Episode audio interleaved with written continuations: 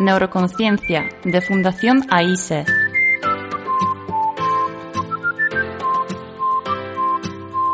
Con Juana Naya.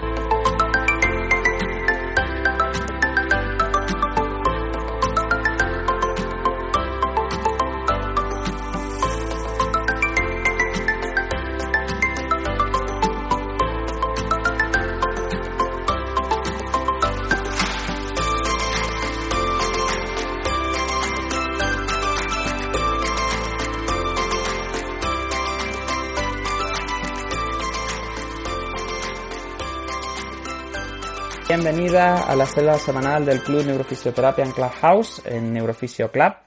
Hoy es otro miércoles, son las 8 de la tarde aquí en España, eh, en concreto hoy ya 16 de junio, estamos ya terminando la primavera. En Granada le ha dado por terminar la primavera con tormenta y ahora mismo está tronando y, cayendo rayos ahí y casi que se va a poner a llover aquí en mi pueblo. Eh, pero ya dentro de nada estamos a 50 grados a la sombra. Así que, que espero que la primavera esté terminando bien por ahí en todos vuestros sitios y, el verano pues se presente lleno, lleno de proyectos.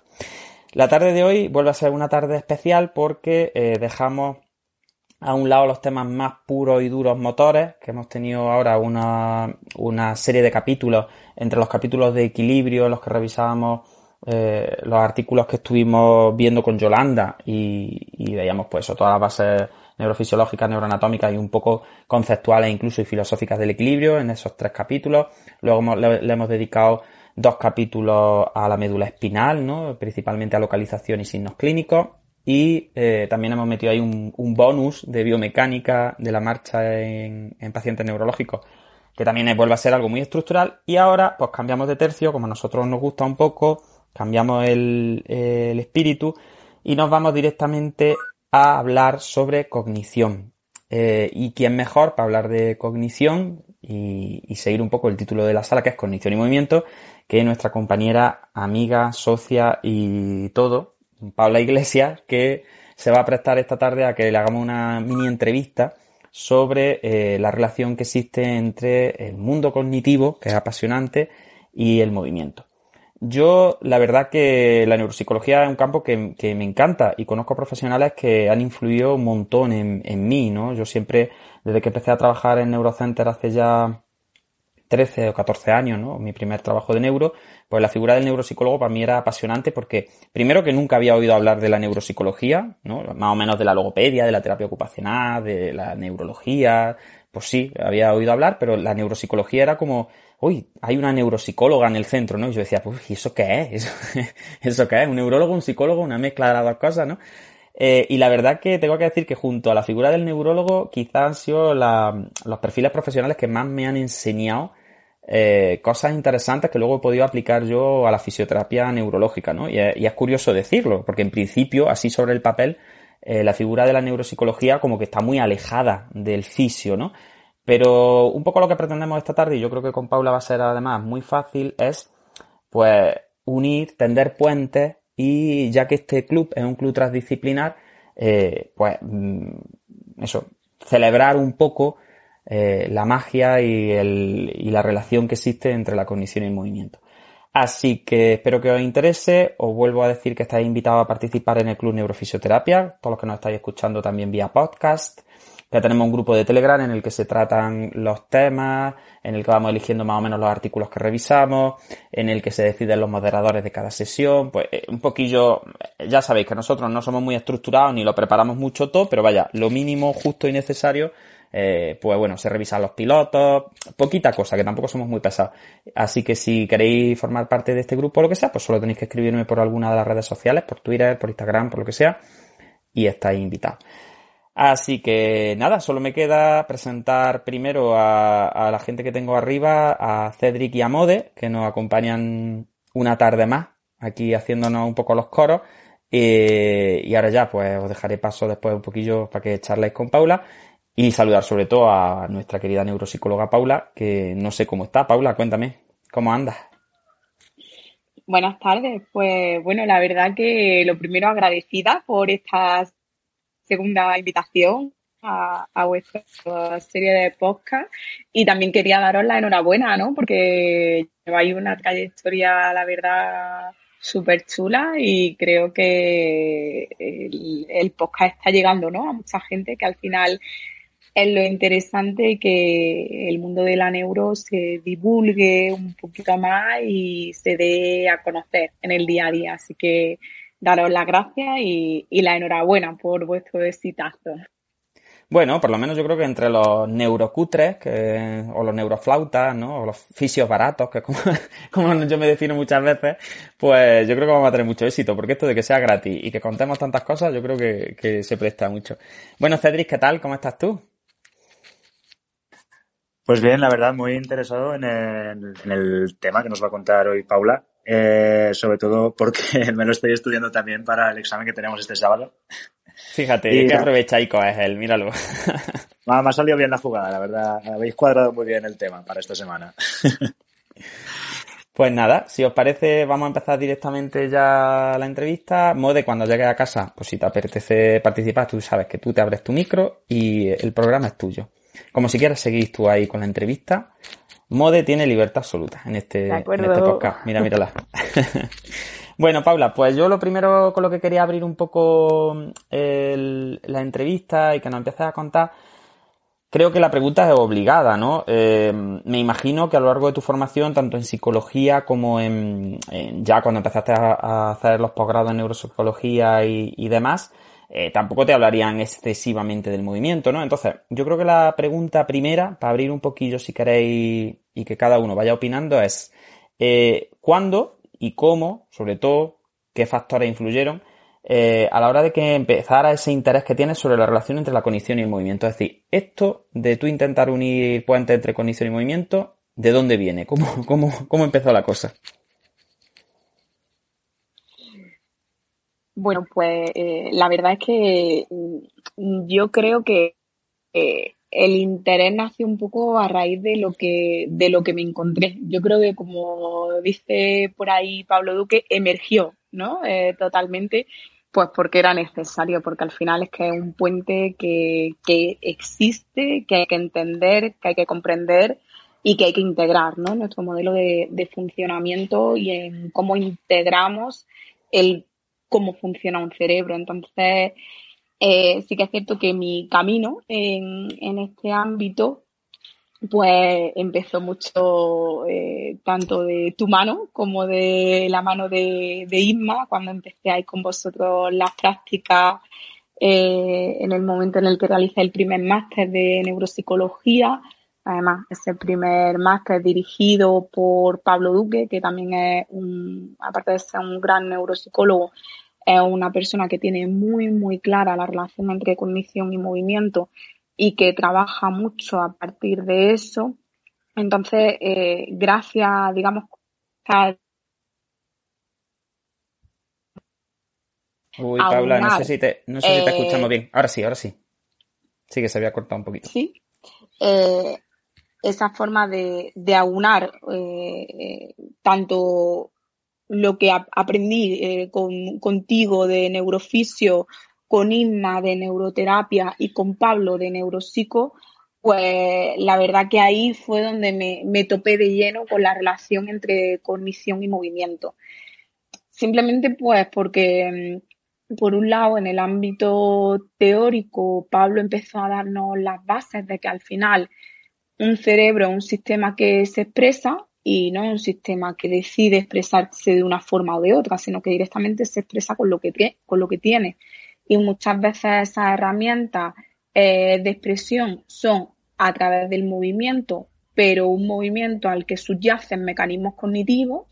Y luego eso, pues por suerte lo vi en la práctica eh, muy bien con vosotros cuando estuve formándome allí y viendo trabajar. Entonces, a partir de ahí, pues nació ese interés y esa necesidad de comprender qué estaba pasando en el sistema nervioso de las personas, cómo la cognición se podía expresar a través del movimiento y cómo al final las dos cosas van mucho más de la mano de lo que nosotros nos pensamos.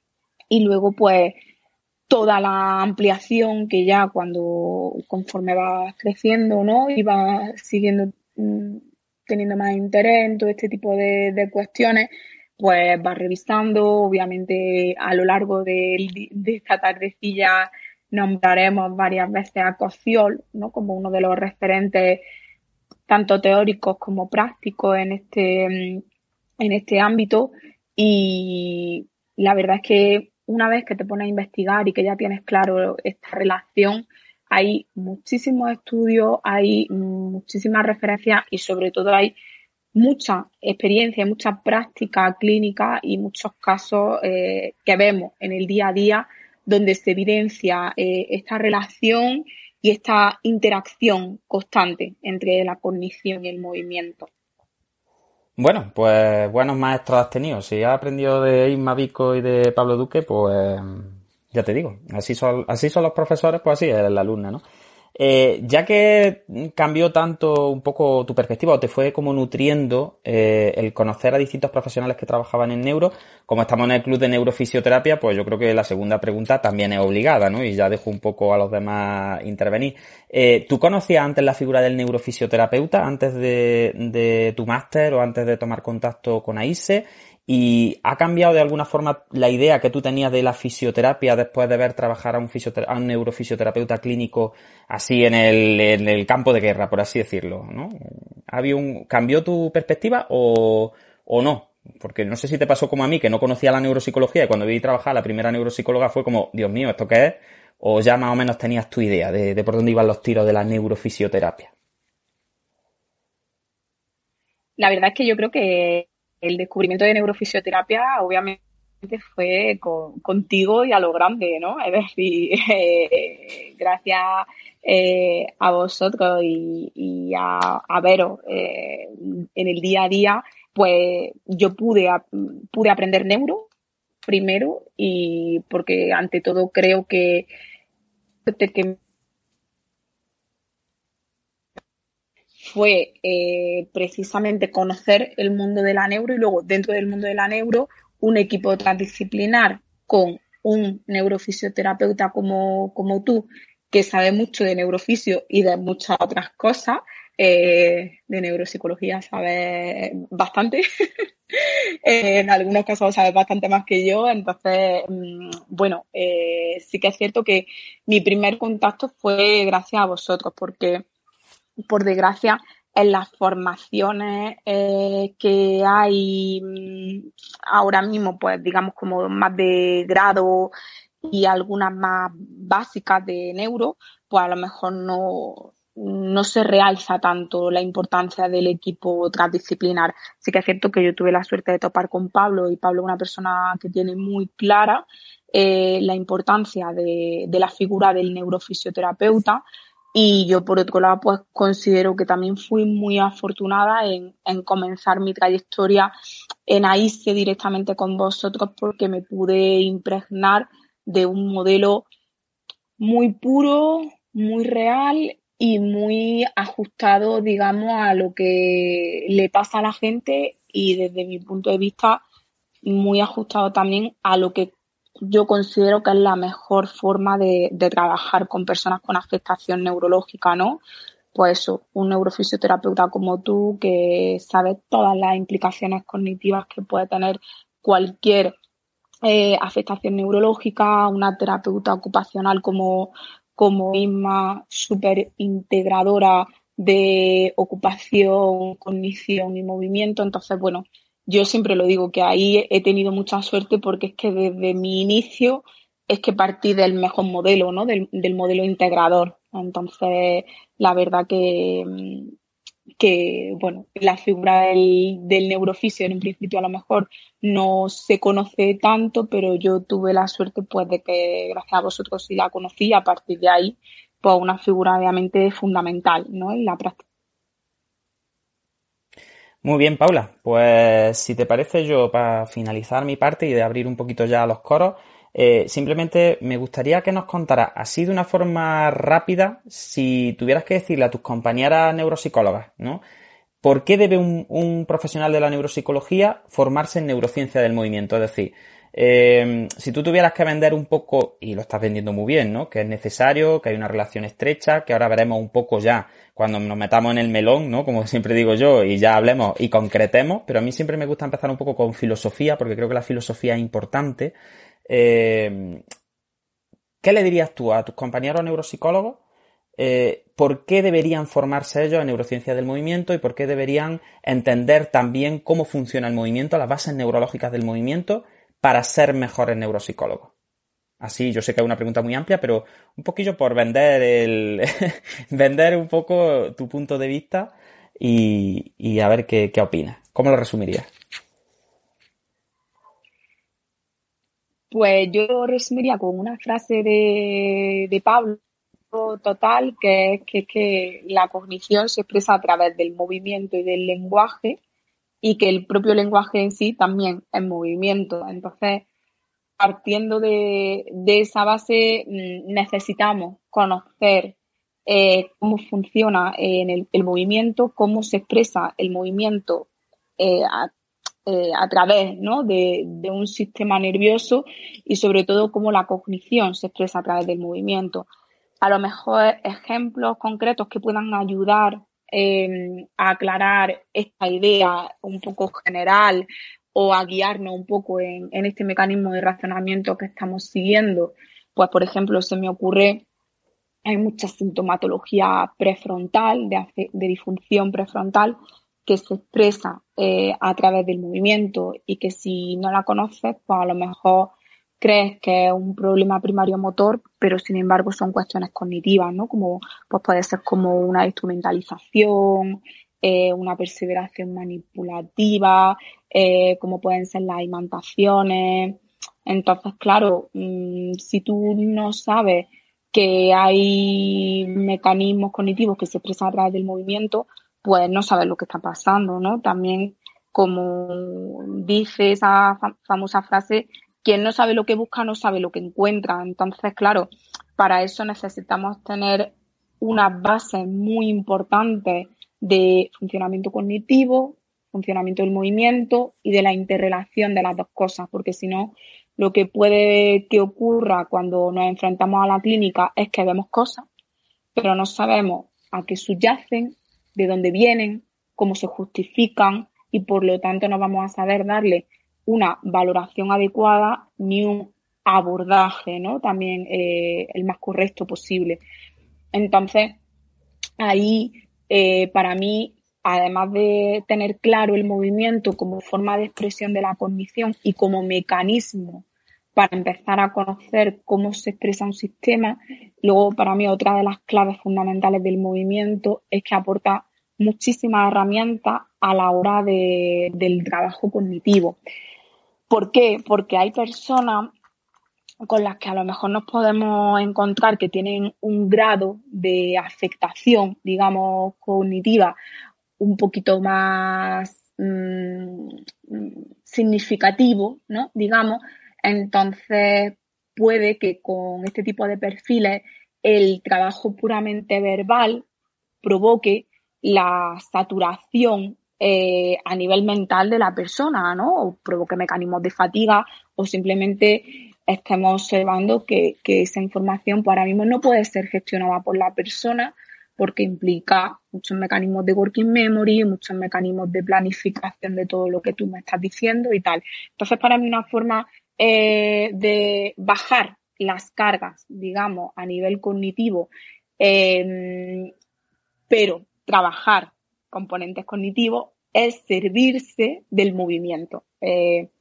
hay muchísimas eh, tareas o muchísimas propuestas de abordaje eh, que se pueden basar, por ejemplo, en gestión manipulativa, en gestión de segmentos corporales, gestión del movimiento, al fin y al cabo, donde se puede evidenciar y se puede ver de una forma clara esa relación. Y de hecho, conforme lo vas trabajando, te estás dando cuenta de, vale, yo me estoy sirviendo como herramienta de un cuerpo, pero yo lo que estoy trabajando eh, de manera subyacente es la cognición, ¿no? También hay pues por ejemplo ya en casos incluso aunque nos podemos meter en infantil, ¿no? En casos de niños a lo mejor con eh, perfiles TDAH que presentan una sintomatología muy de inquietud motora, con una dificultad importante en el control de impulso, que todo eso subyace a sintomatología inhibitoria, ¿no? Eh, el, el control inhibitorio pues está un poquito afectado y por lo tanto eh, a ese niño o a esa niña pues le cuesta eh, controlarse, le cuesta prestar atención, le cuesta gestionar ¿no? Esos mecanismos cognitivos. Podemos servirnos de herramientas de movimiento porque en ese momento entrar por lo puramente verbal es tontería absoluta, al menos a mí no, no, no me funciona. Eh, porque ese niño es como decimos, ¿no? Es como que en ese momento su sistema está yendo muchísimo más rápido, eh, ¿no? De, de, lo que está yendo el mundo. Entonces, una forma de, de, pararlo, entre comillas, de asentarlo en el mundo y de que empiece a gestionarse, es la, la propuesta de, de tareas basadas en el movimiento, porque al final todo lo que se basa en eh, mecanismo de gestión de los segmentos corporales, es mucho más fácil y mucho más intuitivo de monitorizar que el monitoreo de la información verbal, ¿no? totalmente. Es decir, eh, no es lo mismo que yo te pida, eh, venga, pues tienes que ir escuchando lo que yo te digo, tienes que seguir y, tienes que ir siguiendo las instrucciones que yo te propongo, tienes que ir enterándote de esto que estamos leyendo, o vamos a hacer primero esto, después lo otro, tal, a que te diga, oye, pues no, lo que tenemos que hacer es intentar quedarnos en equilibrio así, con un brazo por este lado, con una pierna por otro.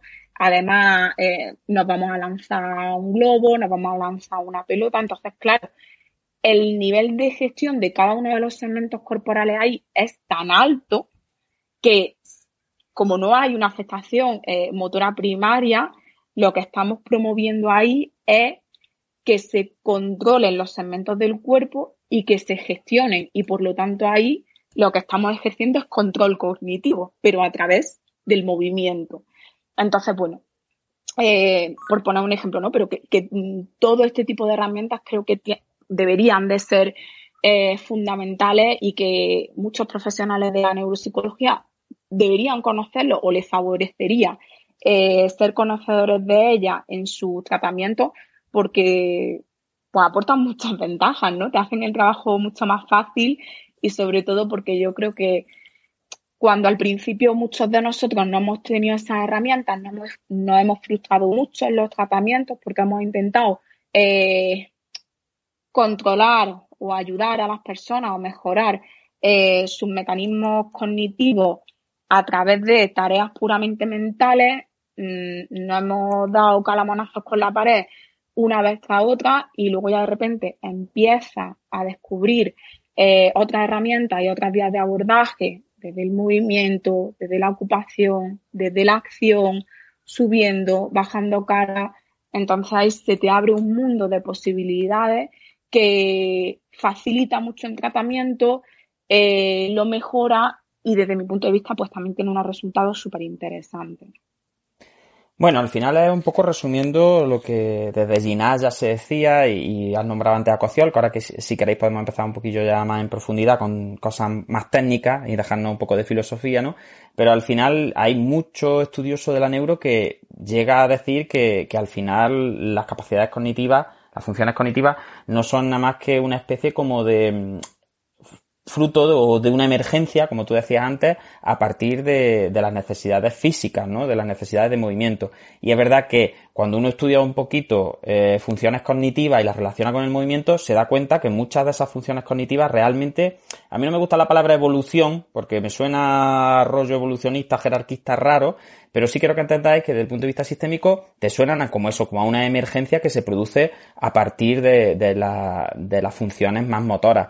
Y a mí se me ocurre, por ejemplo, pues como el frontal inhibitorio pues surge también a partir de la inhibición de la inercia en la, en la gestión del movimiento, o bueno, podríamos hablar de ganglios basales y planificación, aprendizaje implícito, un montón de cosas que quizá ahora pues podríamos, podríamos ya empezar a, abrir un poco el debate y, a que participen más personas, ¿no? Pero sobre todo yo creo que sería interesante quedarnos con esa idea de, cómo eh, el sistema nervioso nació para el movimiento y el movimiento también engendró gran parte de nuestras capacidades cognitivas, ¿no? Y que nosotros, eh, nuestras funciones cognitivas lo que nos han ayudado es a sobrevivir y a, y a precisamente gestionar primero nuestro cuerpo, el espacio en el que nos movemos, las tareas que queremos eh, desarrollar y luego, pues cuanto eso se ha ido más haciendo más complejo, pues ya nos ha ayudado la cognición también a hacer previsiones, a abstraer, a generar relaciones complejas, pero todo eso parte un poco de, del cuerpo, ¿no? Incluso es muy interesante la, eh, la, relación antropológica, ahí ya meto yo un poquillo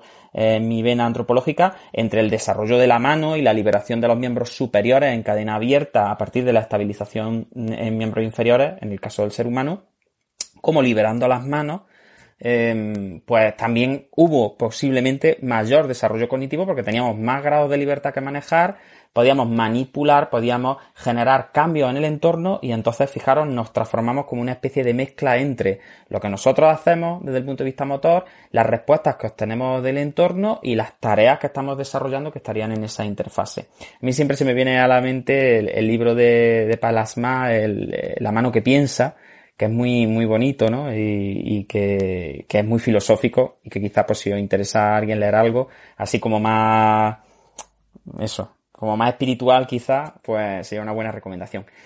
Bien, pues si quieres, Paula, vamos a abrir el debate un poquito, que te vaya preguntando más gente, para no estar yo aquí solo todo el rato. Eh, ¿A quién nos apetece? Cedri, Manuel, Mode, ¿queréis hacerle alguna preguntilla? Mira, pues Cedri ya se abre el micro y ahí está, Cedri. Tienes la palabra, cuéntanos. Hey, pues eh, sí, Paola, pues yo es que me di hace poco, eh, bueno, hace poco, hace nada, el curso que diste en este último ciclo solidario de, de AISE, de, también de cognición y movimiento, con, con Laura Collado. Y, y claro, sí que hablabais un poquito también de, de la, de la cognición, por supuesto, su relación con el movimiento, pero también comenzabais a mencionar ¿Cuándo se inicia esa complejización de la, de la cognición? Que imagino que era un poquito de la mano de, del propio movimiento, ¿no? Que crecerán juntos, digamos. Eh, no sé qué me puedes decir acerca de esto. Pues sí, la verdad es que eh, efectivamente lo que, por ejemplo, pasa con, con muchos niños y a lo mejor el motivo por el cual eh, neuropsicología puede que lleguemos un poco tarde a abordar algunas cuestiones cognitivas es porque al principio eh, puede ser que los niños eh, observemos, ¿no? Como también es natural, obviamente, por los componentes que tienen que ver más con el movimiento, sin pensar que la cognición siempre está ahí por debajo, subyacente. Entonces, eh, efectivamente, conforme se empieza a complejizar la interacción que nosotros tenemos con el entorno, eh, las demandas cognitivas que, de las que requiere el sistema para que vaya acompañando, digamos, al movimiento y esos dos sistemas se ensamblen y trabajen juntos para dar respuestas, son cada vez mayores. Lo que pasa es que muchas veces, eh, como esa cognición se expresa a través del movimiento, puede que pensemos que eh, pues errores que vemos o cosas que observamos en los niños son puramente eh, o las achaquemos a lo puramente motor, pero sin embargo ahí el sistema cognitivo siempre está a la base, ¿no? Y está trabajando de manera conjunta con esas cuestiones cognitivas.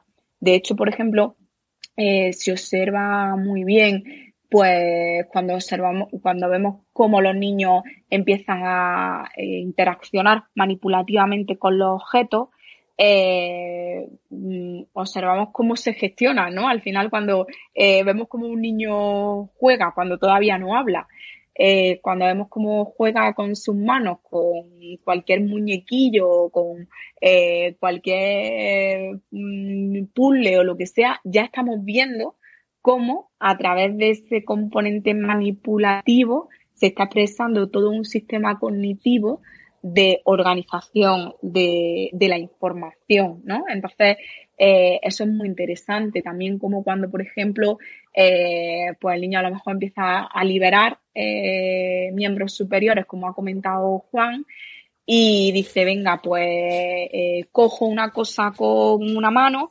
y soy capaz de soltarla porque quiero coger otra y me doy cuenta de que a lo mejor si tengo la otra cosa en la mano ya no puedo interaccionar con la segunda que cogió porque requiero de una gestión bimanual, ¿no? Entonces, todo ese tipo de cosas que en principio, como yo digo algunas veces, parecen nimiedades, ¿no? Eh, cosas que no tienen importancia o que damos mucho por hecho, porque esa es otra cosa, ¿no? Yo creo que hay, eh, como nosotros ya tenemos todo un sistema cognitivo súper automatizado, súper integrado, pues damos muchas cosas por hecho en la cognición. Sin embargo, cuando trabajamos con personas con afectación neurológica, nos damos cuenta de que no todo es tan fácil como parece en el, en el sistema cognitivo.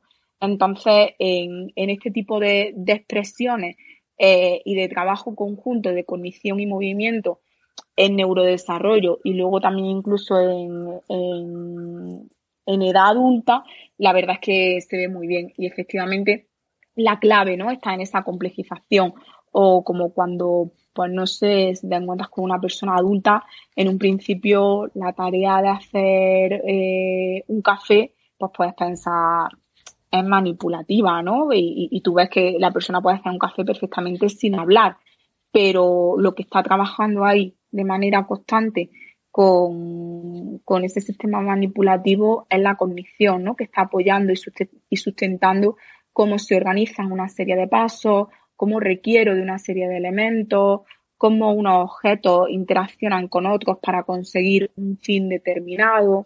Entonces, eh, todo este tipo de cosas, pues se puede ver en, en esas actividades de acción, ¿no? Al final es, es como eh, eh, la, la, acción está continuamente eh, de la mano de procesos cognitivos y de movimiento que trabajan juntos para generar. Uy, Paula se ha quedado, se le ha quedado, se ha muteado directamente, ha dicho, se ha acabado. Yo no sigo, ¿eh? Paula, te has silenciado. Tú solica a mitad. Sí. bueno, es, que, ha quedado como que te, he, quedado como en, los como en los debates políticos cuando le cierran los micrófonos en plan, ya, ha llegado tu hora. pues sí, yo, pues Paula, creo que, que en realidad el prototipo de trabajo inhibitorio pre o proto inhibición y protoplanificación yo creo que, que, está perfectamente en ese, en ese arquetipo, ¿no? Que, que, lo hemos visto tantas veces en clínica, de ese momento en el que un chiquillo de un año, año y poco que está empezando a andar, ¿no? Que todavía no se mantiene muy bien solo de pie, está apoyado en una pared o lo que sea, porque todavía no se mantiene solo, le queda una mano libre, le da una pelotilla, la coge con la mano que le queda libre y le va a dar otra pelotilla y ese momento en el que el niño te mira como diciendo, a ver qué hago, o suelto la que tengo, o suelto la otra mano, pero entonces me voy a caer, o intento meter la pelotilla entre la mano y la pared para quedarme con las dos, pero apoyarme un poquillo, o me meto la otra pelota en el sobaco y la otra la cojo con la mano, ¿no? Entonces, a mí siempre me ha apasionado lo que tú dices eso de las nimiedades, ¿no? Esa, cómo, cómo vive la complejidad en los detalles, lo decía antes en, en otros episodios del podcast, cómo el diablo vive en los detalles, ¿no? Eh, esa tontería que es que un niño esté apoyado de pie y que tú le des una pelota y que a continuación le tengas que dar otra y ese proceso, además, que muchas veces, yo me acuerdo siempre de Ismavico que decía, es que se le ve en la frente cómo piensa. O sea, porque son muy expresivos, ¿no? Y le ve en la cara el, eh, el esa preplanificación o protoplanificación tan sencilla al final, tan intuitiva, tan analógica, que no requiere ni de, ni ese, ese niño todavía no sabe ni hablar, ni tendrá un lenguaje muy elaborado en su cabeza, ¿no? Pero, pero esa, esa cara de, tengo una mano libre, me caigo si me suelto, hay dos pelotas, quiero las dos pelotas, a ver esto como lo caso yo. Eh, yo creo que eso es, maravilloso, que eso es, un, es una delicia cuando, cuando te paras a mirarlo con los ojos de un neurocientífico, ¿no? Así que yo estoy de acuerdo que, es precioso. Pues no sé si Manuel, Yolanda, queréis intervenir, hacerle alguna preguntilla a Paula, ya que habéis incorporado. Venga, pues Manuel. Bueno, yo, estoy escuchando, estoy muy sorprendido que estáis hablando mucho hoy de, de neurodesarrollo, tenéis los tres sorprendido. Eh, intrusismo, intrusismo. no, no, yo, yo encantado, encantado. De Paula me lo esperaba un poquillo más, pero me habéis sorprendido muy gratamente. Manuel, yo he estado más años trabajando con niños que tú. Es que soy muy viejo, aunque yo diga que no soy fisio de infantil. sí es verdad. Aunque yo diga que no soy fisio de infantil, pero es que soy muy viejo. Tú eras fisio de infantil cuando yo no tenía la carrera. La verdad que sí, ha- Bueno, ha sonado muy abuelo cebolleta, pero es verdad. Si- si- simplemente era, era una puntualización. Bueno, eh, yo la verdad que me ha, parecido muy interesante todo lo que estabais hablando de, todo el tema de, de neurodesarrollo y de cómo esa cognición como guía o como eh, complejización de- del, movimiento, de todo lo que habéis comentado de esa protoinhibición. Eh, yo le quería hacer una pregunta sobre relación de, la atención, que sé que es un tema que, le encanta a Paula, de esos sistemas, esos recursos atencionales con el movimiento y cómo desde nuestra labor de mm, neurofisioterapeuta pues puede ser un facilitador o un, o un obstaculizador jugar un poco con esos recursos atencionales en nuestras sesiones. Y después una pregunta un poco inversa de eh, tratamiento eh, de déficit más de tipo atencional, como por ejemplo pues son estos famosos TDAH, eh, los trastornos de, por déficit de, de atención e hiperactividad. Eh, que yo sé que, desde neuropsicología hay muchas voces ahora defendiendo ese abordaje desde lo más puramente motor, eh, pues un poco casar esas dos relaciones, la- los sistemas atencionales y el movimiento. Vale.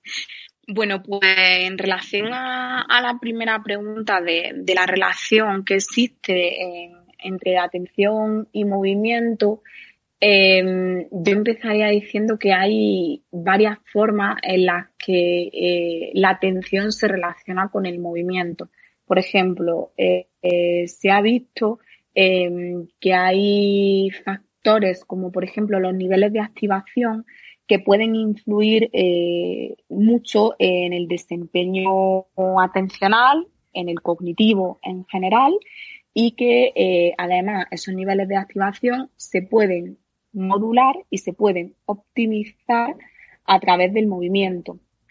De manera que eh, lo que se dice siempre en neuropsicología es que para interaccionar con una tarea o con el entorno o con una actividad de manera óptima, lo que también necesitamos son unos niveles óptimos de activación que nos permitan tener un estado de disposición general eh, adecuado para pues, poder ir percibiendo la información, ir procesándola y luego dar una respuesta adecuada. Entonces, claro, lo, lo que nos podemos encontrar en población con y sin patología, ¿eh? que esto a lo mejor un poco eh, puede servir de tips general, es que hay personas pues que en momentos determinados no tienen unos niveles óptimos de activación que le permitan eh, interaccionar con la tarea. Eh, como bien sabemos, los, niveles de activación dependen de un sistema y de un conjunto de redes atencionales.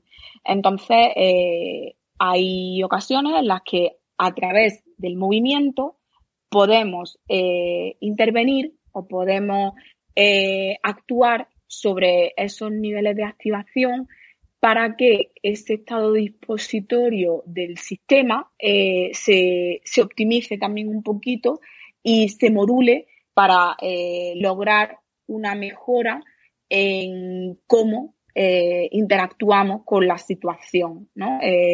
Y pongo ejemplos tanto para subir niveles como para bajar.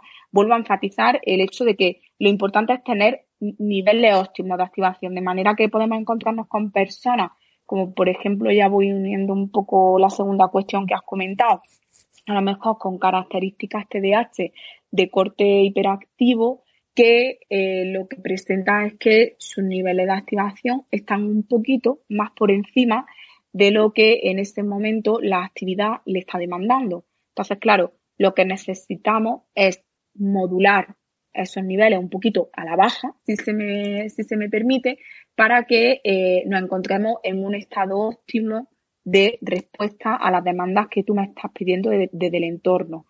Entonces, ahí, haciendo actividades como las que hemos comentado antes, eh, que busquen eh, mecanismos de control de los segmentos del cuerpo, de gestión inhibitoria a través del movimiento, pueden ayudar a que yo me monitorice un poquito a través de mis segmentos corporales y mis niveles de activación vayan eh, algo a la baja.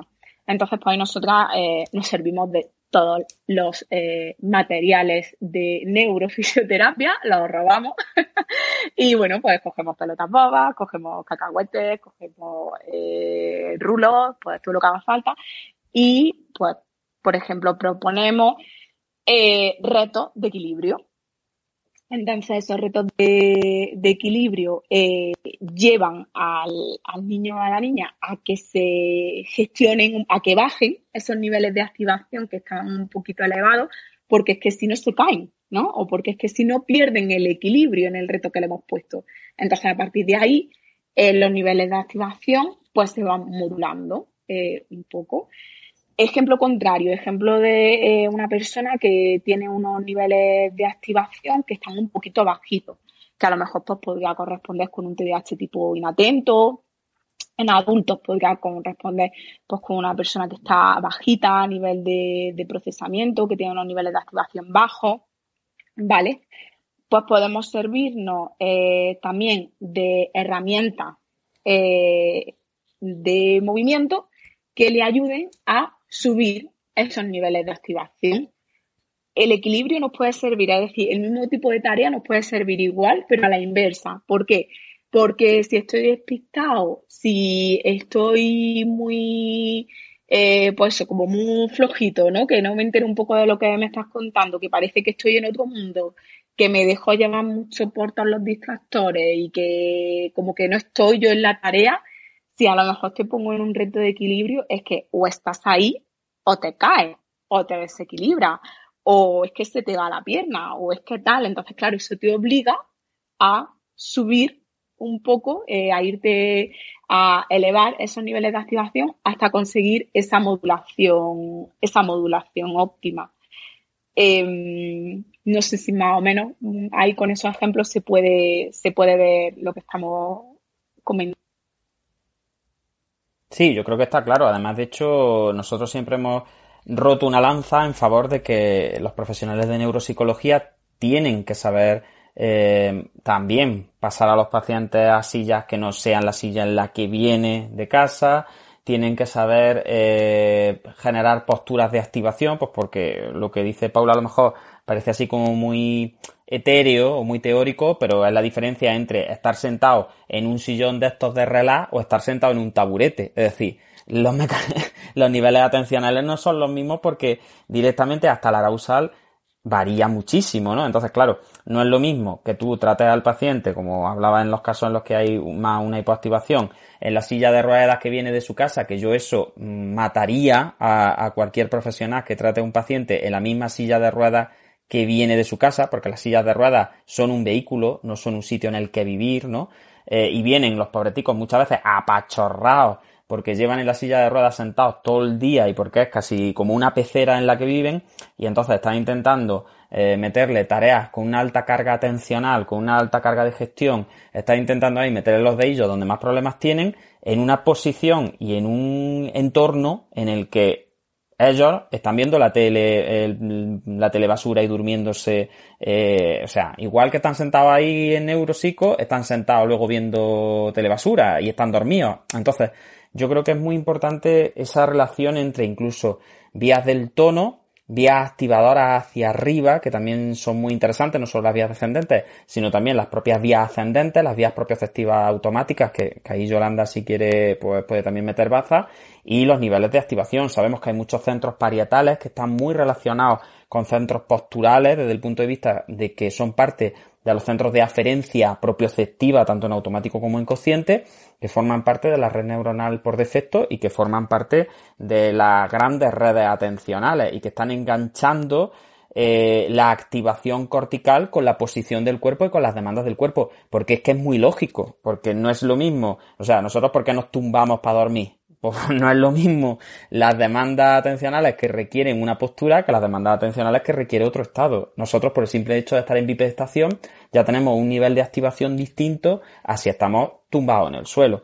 Entonces, una cosa, volvemos a los detalles, que parece tan etérea y tan, tan, ya está, de los libros, pues se concreta en clínica de una, de una forma muy clara. Y yo creo que esa relación entre recursos atencionales y cuerpo y somatización, postura, movimiento, eh, está clarísima, la podemos evidenciar en el día a día y yo creo que es muy interesante tenerla en cuenta como una base de tratamiento, ya os digo, central. No sé si alguno quiere aportar algo sobre esto o eh, quería comentar algo. A ver, Paula, cuéntame.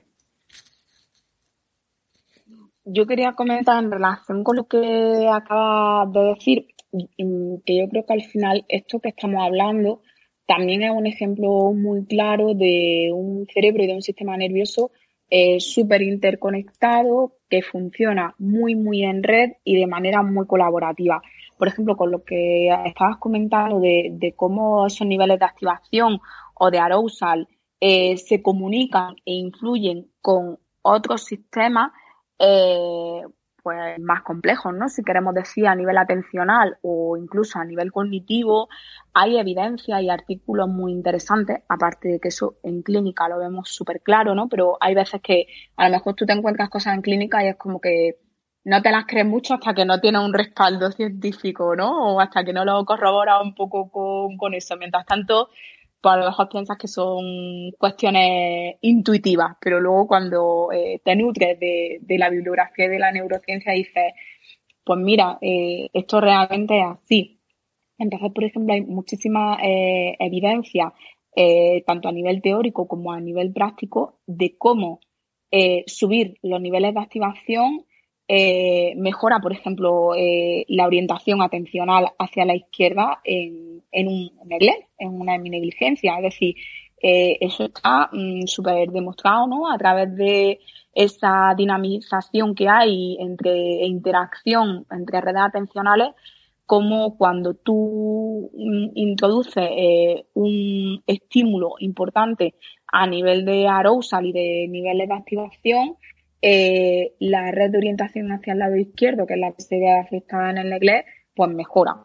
O como eso, eh, mejorando y, optimizando, em, eh, o más bien modulando los niveles de activación, tus recursos ejecutivos también están mejor preparados para dar respuesta a las demandas del entorno, ¿no?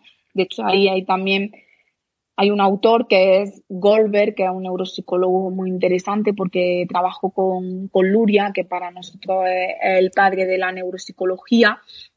Goldberg lo cuenta, ¿no? Como esas vías que tú hablabas, eh, tanto troncoencefálicas como mesencefálicas, que terminan subiendo eh, hasta el prefrontal, son las vías del on-off del cerebro. Entonces, es decir, eh, el cerebro necesita esa, el, el cerebro y, y los mecanismos más complejos a nivel cognitivo necesitan de esa chispa de vía aferente y ascendente para hacer una optimización de, en cuanto a la asignación de recursos cognitivos en las tareas. Si no, es que nuestro sistema está tan a la baja o tan a la alta en algunos casos que no podemos estar dando una respuesta adecuada a lo que se nos está pidiendo.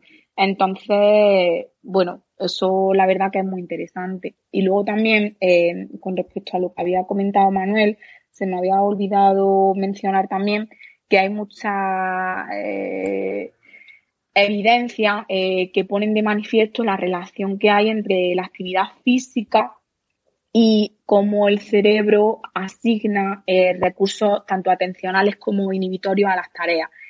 De manera que eh, lo que se hacen son estudios donde se ve cómo una persona cuando realiza una actividad física em, de corte em, moderado, intenso o, o ligero, eh, cómo eso afecta a, a la puesta en marcha de recursos atencionales. No sé si si lo conocéis un poco, pero bueno, en neuropsicología también se estudia mucho la función cognitiva a través de las señales eléctricas del cerebro, de la electroencefalografía, el ratito de EEG, con lo que se ha conseguido mm, asociar qué tipo de señal eléctrica corresponde a la asignación de un tipo de función cognitiva. Entonces, en concreto, se ha descubierto que hay una onda que se ha descrito como la P300, que eh, se pone de manifiesto eh, cuando estamos mm, poniendo en marcha recursos atencionales. Entonces se ha visto que en personas que realizan una actividad física moderada, eh, la amplitud de la señal de P300 en el cerebro aumenta, de manera que podemos eh, generar un poco la, conclusión o la hipótesis, según se mire, porque es que obviamente necesita de mucha refutación y de que se siga estudiando, pero es una línea que la verdad está ya bastante consolidada. Parece que em, eso, eh, poner en marcha esos niveles de actividad física eh, moderado eh, está poniendo en funcionamiento una onda que está asociada con, con un componente atencional y de asignación de recursos atencionales en el sistema nervioso. Y como incluso eh, parece que esa, que mm, es, esa, digamos, asignación de recursos a nivel atencional, gracias a, a la carga de ejercicio físico, eh, cambia de manera que cuando eh, estamos en ejercicio moderado, esa P300 se encuentra en un estado de amplitud óptima. Cuando estamos en, carga ligera está por debajo y cuando estamos en carga eh, intensa estamos también por debajo. Es decir, que haría una forma así como de U invertida, de manera que eh, cuando eh, nos encontramos en actividad física de corte moderado, parece que la comunicación que hay en el cerebro y la asignación de recursos atencionales mejora, ¿no? Esto ya ahí, pues, se pueden intentar asociar eh, mecanismos que pueden estar a la base de esto, pues desde, por ejemplo, eh, la vascularización que se puede estar produciendo en el sistema nervioso gracias a esta actividad física, la consecución de unos niveles óptimos de activación porque estamos modulando cómo nos estamos gestionando al nivel de movimiento. Entonces, bueno, a mí todas estas cosas, la verdad, pues que me resultan muy interesantes y creo que aportan mucho a la clínica. Sí, de hecho, bueno, podríamos hablar un montón de, de este tema, pero en general, así por, por gente que a lo mejor esté empezando en el estudio de, ejercicio terapéutico y, cognición, si os vais a, toda la literatura que hay publicada sobre efectos de ejercicio en distintas patologías, incluso en patologías neurodegenerativas, incluso en patologías neurodegenerativas que tienen un corte cognitivo primario, ¿no? Como, como son las demencias, eh, la actividad física aparece como el gran factor protector eh, frente al, deterioro cognitivo al mismo nivel incluso que, la propia em, que, el propio tratamiento de corte puramente, puramente más cognitivo. Como dice Paula, las la hipótesis son varias, pero claro, al final tiene toda la lógica del mundo. Es decir, eh, nosotros estamos hechos para movernos, estamos hechos para explorar y en el momento en que hay un grado de activación importante desde el punto de vista físico, se suele correlacionar con que está pasando algo importante. Algo importante que puede ser que estoy huyendo, que estoy, que voy a comer, o que voy a hacer el amor, o que voy a hacer, es decir, pero un grado alto de activación física, o sea, cuando a ti te aumenta la tasa cardíaca y cuando está llegando más sangre a tus músculos y cuando estás liberando todos esos factores que están relacionados y que bueno, que no vamos a hablar de metabolismo de ejercicio, pero que todos esos factores que al final son muy neurotróficos también, pues lo que le están diciendo a tu cerebro es, oye, si este tío está mm, así de activado, algo importante tiene que estar pasando ahí afuera. Que estará huyendo, que estará acercándose a algo que se va a comer o que estará en una orgía. Pero algo importante está pasando, con lo cual actívame los, los sistemas atencionales porque, porque esto hay que gestionarlo de alguna forma. Entonces, es verdad que en infantil y en adultos eh, la cognición y el movimiento se relacionan desde el punto de vista atencional de una forma que es chulísima. Y bueno, Paula, yo creo que sobre el tema de prefrontal, planificación y todo eso, pues inhibición, todo eso lo tenemos un poquito más claro. Pero es verdad que a mí me gustaría preguntarte por la memoria, porque es verdad que la interrelación entre movimiento y memoria siempre se ha hecho a través de la atención. Es decir, yo siempre he visto en los modelos clásicos, ¿no? Que decían que, bueno, que eh, el movimiento era importante y tenía mucha influencia en, en, tanto en la puesta en marcha como en el desarrollo de la función cognitiva memoria, pero siempre el, como que el argumento dominante era que, claro, que como tiene tanta importancia sobre los niveles atencionales y la memoria, por lo menos la explícita, requiere sí o sí de atención, porque ya sabemos que la atención es una función nuclear, pues claro, no sé si es como que el movimiento mejora en general eh, esos, esos elementos nucleares de la cognición como son la atención, ¿no? Y a partir de ahí se mejora todo y es bueno para todo, o hay alguna relación directa o una relación que no esté tan pasando por atención entre el movimiento y otras funciones como la memoria, que a lo mejor se, han, se ha hablado menos de ellas, ¿no? Cuando hablamos de movimiento.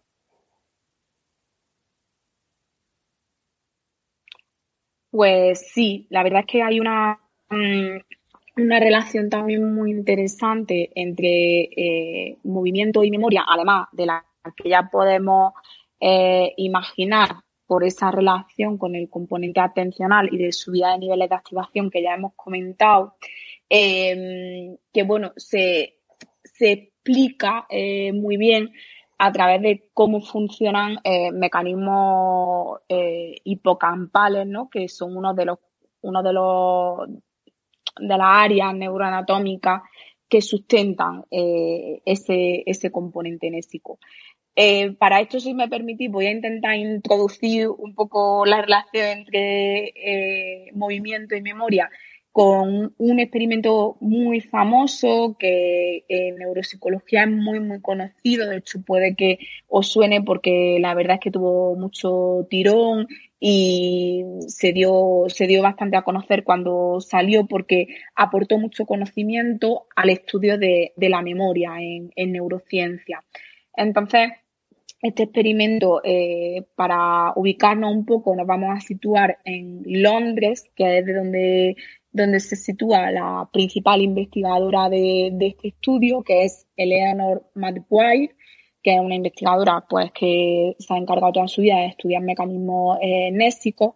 Entonces, bueno, ella se mm, planteó o empezó a investigar un poco eh, cómo los taxistas de Londres eh, desarrollaban su función nésica, su función de, memoria. Entonces, eh, planteó un estudio sobre, sobre ello. ¿Y por qué? Pues, bueno, yo todo esto lo vas conociendo conforme vas eh, sabiendo detalles del estudio, pero allí por lo visto en Londres eh, eh, que tú te llegues a sacar el permiso de, taxista es bastante complicado. Las personas que aspiran a ello están entre 3 y 4 años preparándose ese examen porque es un examen muy complicado en el que te demandan que sepas un montón de rutas de un punto a otro de la ciudad, eh, posibles caminos alternativos, todo esto de cabeza, ¿vale? Y luego también tienes que saber incluso eh, por qué calles eh, tirarte de manera que la persona se pueda apear por la acera desde el lado izquierdo, si no recuerdo mal, ¿vale? Entonces es como que ahí tienes que hacer una serie de mecanismos, ¿no? A nivel espacial, tanto de viajar en el tiempo, que ahora hablaremos de eso, y, del porqué de la memoria eh, bastante importante. Entonces lo que hizo Maguire fue que estudió el cerebro de estos aspirantes a taxistas eh, antes de prepararse el examen, eh, mientras que se lo preparaban, y luego finalmente cuando terminaban de hacer el examen. Y ahí había dos vertientes, los que aprobaban y los que suspendían. Entonces, eh, además de pasarle una serie de baterías neuropsicológicas antes y después de todos estos procesos, también hizo un estudio con, eh, de neuroimagen donde vio cómo era el tamaño de los hipocampos de estas personas. Entonces, lo que descubrió fue que mm, los hipocampos de las personas eh, que habían aprobado el examen eran de mayor tamaño que aquellos que no habían llegado a superar el examen. Entonces, claro, si partimos de la base que el hipocampo es una zona que sustenta gran parte de la función nésica, pues esto fue un gran descubrimiento, ¿no? Porque al final llevó eh, a la hipótesis de que todo lo que es eh, la función de lo que se llama navegación, que sería ese mapeo que realiza el, sistema cognitivo a través del espacio, eh, requiere de mecanismos hipocampales y por lo tanto requiere de mecanismos nésicos. Bueno, las implicaciones de este estudio son súper chulas, la verdad, porque además, bueno, ella ganó el Nobel eh, por, por este descubrimiento y luego pues siempre se sigue replicando estos resultados y se, y se siguen sacando conclusiones muy chulas. Y es que al final, si lo pensamos, no es que solamente eh, los mecanismos de navegación, cuando pensamos en cómo realizar una ruta, pueden estar sustentados por mm, mecanismos nésicos, sino es que también cuando nosotros intentamos recrear una ruta que nos lleve de un punto a otro, lo que estamos haciendo es un viaje en el tiempo. Y al final, la función nésica por excelencia, donde nosotros podemos saber si una persona o no tiene una alteración a nivel episódico, ¿no? Es decir, pues yo te pregunto qué hiciste el fin de semana y cuando tienes que hacer ese viaje en el tiempo no puede decirme o no puede llegar a ese punto, se podría equivaler a yo hago un viaje en el tiempo para saber cómo ir de este sitio a este otro. Entonces, claro, eso es muy chulo porque te dice que tú puedes trabajar con este tipo de material em, para eh, hacer un tratamiento con personas con afectación eh, de memoria, ¿no? Y, y, a lo mejor ahí estás trabajando con otra, con otras cargas, ¿no? volvemos a lo mismo, no es trabajar tanto desde lo puramente mental, desde lo puramente vocación verbal, sino venga, vamos a intentar servirnos de un mapa, vamos a intentar que tú lo dibujes o hacemos nosotros mismos el camino y así luego promovemos que volvamos a realizar ese viaje en el tiempo. Entonces, al final, todos estos mecanismos son súper interesantes. De hecho, eh, gracias a ese estudio incluso se llegó a sistematizar un poquito que en el hipocampo hay varias neuronas que se activan en función de el lugar en el que se sitúa la persona cuando eh, va a determinar una ruta, la, em, la dirección. Hay otro conjunto de neuronas que se activarían cuando pensamos, digamos, o mentalizamos la direccionalidad hacia la que hay que ir y luego habría un tercer grupo de neuronas que se activan cuando intentamos sacar el mapeo eh, de combinación de lugar y de dirección. Entonces, claro, esto ¿cómo lo, enlazamos con el movimiento? Pues efectivamente eh, la asociación sería que gracias a que nos movemos, podemos luego mentalizar sobre distancias concretas o si a lo mejor en ese momento no podemos trabajar sobre la mentalización de unas distancias concretas, vamos a movernos para empezar a asentar mecanismos que nos ayuden a tener capacidad de luego viajar en el tiempo y decir, vale, pues que hemos ido primero a este sitio, luego hemos ido al otro, hemos girado a la derecha, hemos seguido de frente, luego hemos vuelto y todo eso eh, implica que se pongan en marcha mecanismos de memoria. Además, hay otros autores que incluso enlazan esto con, volvemos a cosas de, neurodesarrollo si queréis, porque ya sabéis que en, neurociencia siempre se habla de la famosa amnesia infantil, de, por qué eh, pues prácticamente ninguno de nosotros recordamos nada antes de los tres años, ¿no? Eso es un hecho que, que está ahí y que no sabemos muy bien por qué.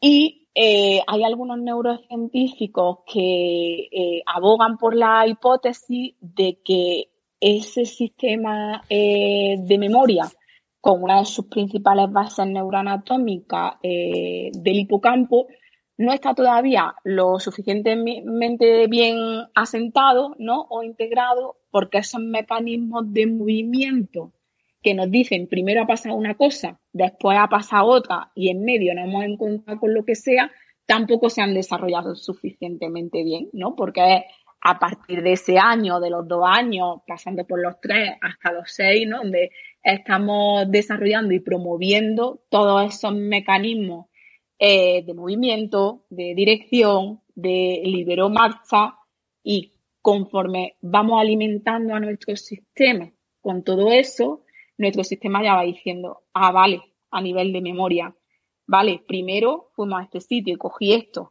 luego cambiamos la dirección y fuimos a lo otro.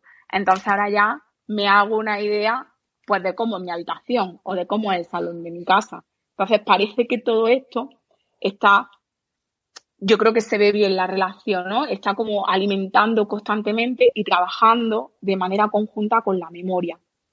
Y además también es muy bonita eh, esta hipótesis porque también hace eh, el estudio inverso, el estudio de lo, de lo que podría estar pasando en envejecimiento. Normalmente la gente cuando eh, mm, pues, mm, se hace mayor, es cierto que ahora ya cada vez promovemos más actividad física y mm, que las personas mayores sean cada vez más activas, pero normalmente venimos de una cultura en la que conforme te vas haciendo mayor, cada vez estás más parado. O en la que cuando presentas una demencia, pues cada vez reposas más, cada vez haces menos y cada vez tus mecanismos de acción disminuyen. Entonces ahí lo que podría estar pasando es que como ese sistema ya no se está alimentando a nivel de movimiento, todos esos mecanismos nésicos tampoco se están enriqueciendo. Entonces yo empiezo a no acordarme de las cosas, pero porque no he tenido eh, una experiencia de movimiento que me haya dicho, vale, pues que primero fui a comprar, después que fui a ver a la vecina, después es que me fui a misa. Entonces, claro, ese sistema empieza a empobrecerse mucho, tanto Mm, a nivel de movimiento como a nivel de memoria porque no tiene un mapa ni de, eh, ni de cuerpo ni de memoria que le esté nutriendo y que, y que le esté informando. Entonces, la verdad es que, eh, bueno, pues son hipótesis que creo que aportan eh, mucho también a cómo debemos de enfocar el trabajo de memoria y a cómo podemos tener alguna herramienta y también alguna justificación a cosas que están pasando y que, se, y que relacionarían la memoria con el movimiento. Sí, eh, yo creo que en neurodesarrollo hay experimentos muy chulos eh, que incluso ya dicen, en teoría más tipo embodied cognition, ¿no? En, en, esa cognición más del cuerpo, que los bebés en torno a los 4 o 5 meses de edad, que es una edad pues, muy temprana como hasta para hablar de cognición, ya son capaces hasta de detectar como incongruencias que tienen que ver con movimientos básicos, ¿no? Entonces, eh, ya se sabe, se han hecho estudios bastante interesantes, porque bueno, es bastante difícil saber eh, lo que piensa un bebé, no sabemos ni si piensan, ¿no? Pero sí se han hecho estudios que yo leí hace tiempo ya y me resultaron muy chulos en los que se medía el tiempo de fijación visual de los bebés eh, cuando se les ponían distintos escenarios eh, no me acuerdo ahora el nombre de la investigadora, lo que tiene el directo y que te vaya acordando así sobre la marcha de las cosas, pero bueno, si a alguien le interesa, mm, es fácil seguro de encontrar. Y al final, ya con cuatro o cinco meses, los niños eran capaces de fijarse más cuando había una incongruencia entre la imagen que se les estaba mostrando y las reglas básicas que ellos habían aprendido ya, aprendido entre comillas, por ejemplo, como que las cosas se caen hacia abajo, ¿no? Eh, entonces era muy curioso, como por ejemplo, eh, los bebés se quedaban picuetos, como decimos por aquí, cuando veían que se arrastraba, se empujaba una taza fuera de la mesa y mediante una ilusión, una ilusión óptica, la taza no caía al suelo. Y entonces el bebé, con cuatro o cinco meses, casi todo y en una, en una proporción muy amplia, como que tendían mucho a quedarse fijos en el objeto diciendo, uy, esto está haciendo algo que no es lo que, que no es lo que hace normalmente. Entonces es muy chulo cómo, cómo vamos eh, fomentando la cognición incluso con esos prerequisitos ya, no ya a partir del propio movimiento del cuerpo, ¿no? Y como comentaba Paula, incluso de ese componente temporal que tiene la navegación, porque al final la navegación, y sobre todo en los taxistas, tiene también mucho el componente de cuánto voy a tardar, y eso es tiempo al fin y al cabo, ¿no? Y está muy relacionado porque la memoria al final es, gestión de tiempo en abstracto, ¿no? Eh, pero fijaros que, que ya no solo mi propio movimiento, sino también el movimiento del entorno y la perspectiva que yo tengo del entorno y de cómo se mueven las cosas en el entorno y lo que está arriba, lo que está abajo, eh, qué pasa cuando yo me acerco, es decir, todo ese tipo de cosas en el neurodesarrollo eh, son vitales y entonces eh, es necesario tener una buena frentación, una buen, un buen enriquecimiento de movimiento a lo largo del desarrollo, pues para que las distintas funciones cognitivas se puedan ir enraizando y puedan ir eh, como eso, engrosándose y formando un buen sustrato abajo. Bien, si os parece como son las nueve y cuarto, pues vuelvo a abrir un poco el debate. No sé si Cedric de nuevo, Manuel, Yolanda, si alguien de la gente que está abajo escuchando le apetece hacerle alguna pregunta a Paula. ¿O estáis ahí muy tranquilos, escuchando en plan radio? Venga, Yolanda, tú misma. Ya me, me uno que, que ya sí puedo. Eh, bueno, no sé si, si había hablado mucho de este tema porque me he incorporado un poco tarde, pero creo que es interesante también y, yo sé que Paula de esto sabe mucho, eh, hablar pues que esto tiene al final un sustrato también neuroanatómico, ¿no? Y que hay redes que lo sustentan porque si no, yo creo que podemos caer un poco en que la gente que lo escucha piense que es como un poco neurofricada, ¿no? O que nos estamos montando una paranoia de cosas que pueden aparecer juntas, pero a lo mejor no, no están relacionadas. Y yo creo que, eh, hablando un poco de autores, ¿no? A un autor que nos une mucho a Paula y a mí es Cociol, y yo creo que, ese sustrato neuroanatómico del que él habla y de cómo se... Ya os podéis imaginar de qué escribe Cociol, vaya, ya os podéis imaginar de qué parte del cuerpo y del cerebro escribe Cociol, vaya. Lo podemos poner en una encuesta a ver si la gente acierta. ya ves tú. si me lo he leído yo ya se sabe por dónde va la cosa.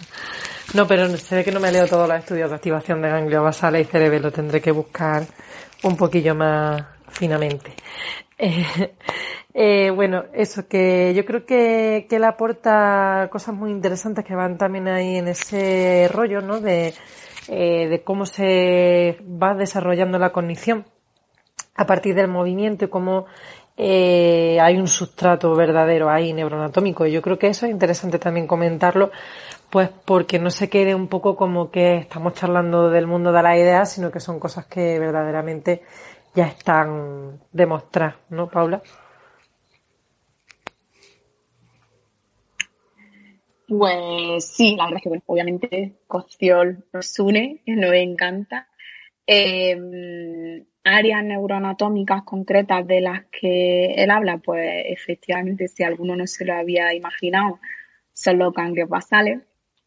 Eh, en cuestiones, en cómo, por ejemplo, eh, tanto esos ganglios basales responderían a lo que él muy bien define, ¿no? Que eh, dice que el control de la acción no es otra cosa que el control de la cognición. Entonces, como bien asumimos que los ganglios basales ejercen un papel muy importante en esos mecanismos de control, pues ahí ya podríamos tener una de las primeras evidencias. De hecho, por ejemplo, en TDAH, pues a nivel eh, de resonancia magnética funcional, se ve como hay un funcionamiento irregular de ganglios basal que podría estar justificando también todo este componente del control cognitivo. Eh, más neuroanatomía, que está a la base de todo lo que hemos hablado, redes atencionales, ¿no? Que hemos comentado antes, eh, eh, vías ascendentes, troncoencefálicas, mesencefálicas, que aferentan, eh, cortezas que se dedican más al componente cognitivo, eh, como las prefrontales, las parietales, pero que al final está todo, todo interrelacionado. Luego también hay una neuroanatomía muy interesante que Cociel describe y que pone de manifiesto la relación entre cognición y movimiento, que es toda la neuroanatomía del parietal, eh, como también eh, mecanismos de, de gestión eh, manipulativa que están a la base o que se sustentan en, en áreas parietales en áreas dorsales, también están ayudando a que se desarrollen mecanismos relacionados con la orientación atencional a nivel visual, eh, componentes de anticipación del movimiento, que luego serán eh, eh, funciones más complejas como anticipación y previsión a nivel frontal. Es decir, hay ahí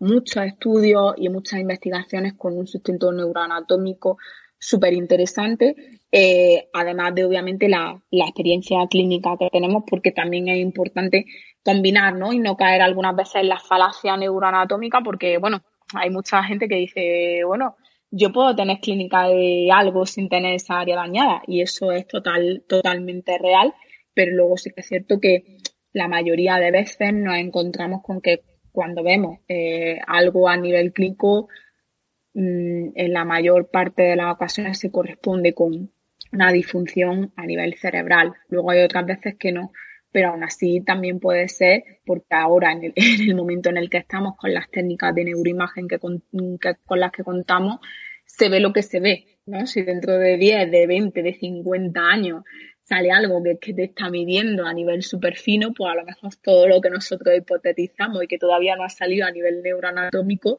se descubriría eh, en ese momento y se vería.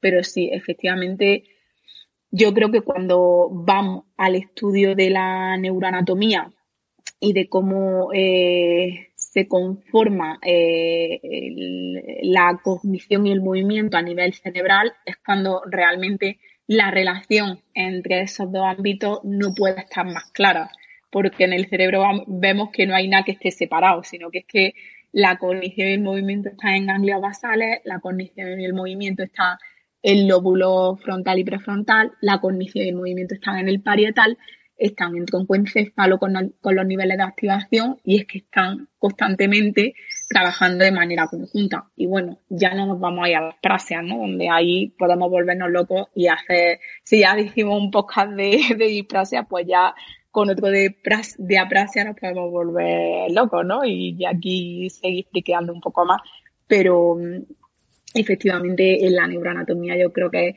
el ámbito más claro en el que se ve la interrelación entre cognición y movimiento.